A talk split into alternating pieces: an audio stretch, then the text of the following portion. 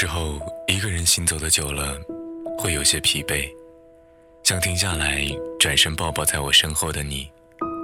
有时候，一个人停留的久了，会有些想念，想找个时间静静聆听你那触碰心底的声音。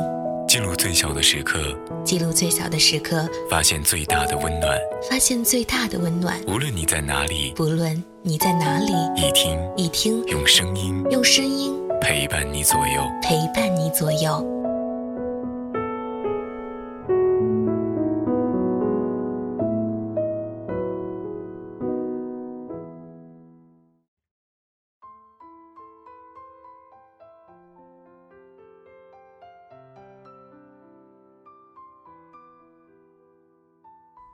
有一种相逢，如惊雷炸响耳际，如闪电击中心扉。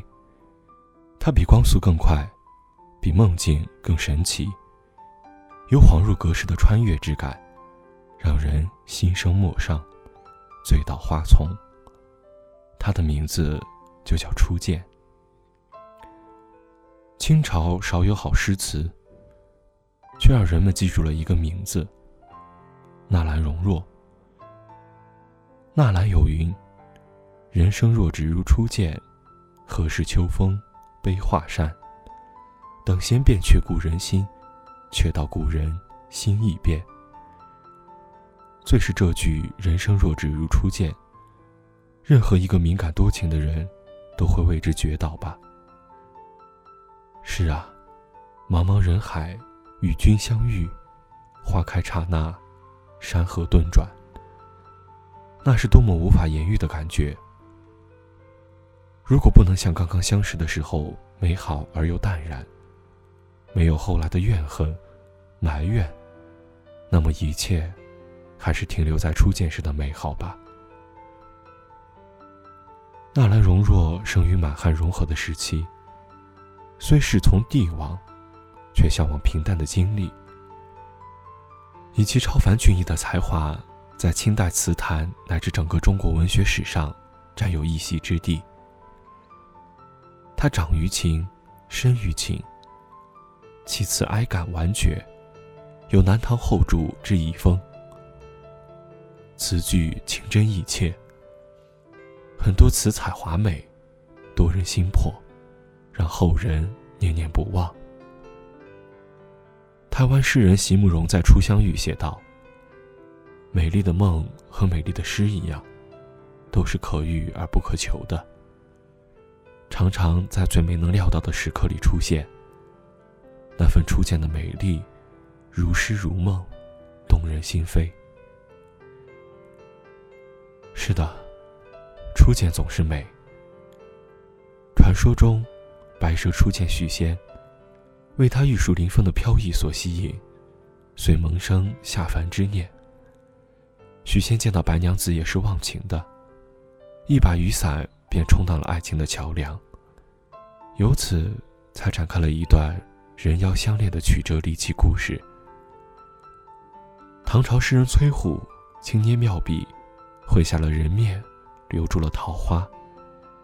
那一份初见的喜悦，那一片粉红的桃花，桃花旁那张青春的面庞，不是一直。闪现在诗卷之中吗？任结局模糊或凄凉，心中总有一份美好在，总为那动人的初见留一个圣洁的位置。冥冥中，由命运之手操纵人生的初相遇，总是令人刻骨铭心。诗人白居易在《长恨歌》里描写唐明皇与杨贵妃的初见。回眸一笑百媚生，六宫粉黛无颜色。恰是至妙之笔。没有哪一种感受比这种相遇更令人动容了。眼中全是她的笑，她的媚，她的明眸皓齿，是仙子降落人间。纵是阅尽天下美色，爱情却是排他的。除此一人，还能容得下谁？这样惊心动魄的初见，也为这对年龄相差很大的恋人后来的悲剧埋下了伏笔。马嵬之变，三尺白绫，君王掩面之时，眼前闪现的是不是贵妃回眸一笑的醉人场面？夜半无人，雨洒梧桐，君王辗转难眠之时，眼前浮现的又是不是贵妃芙蓉如面、柳如眉的绝世容颜呢？而白居易自己。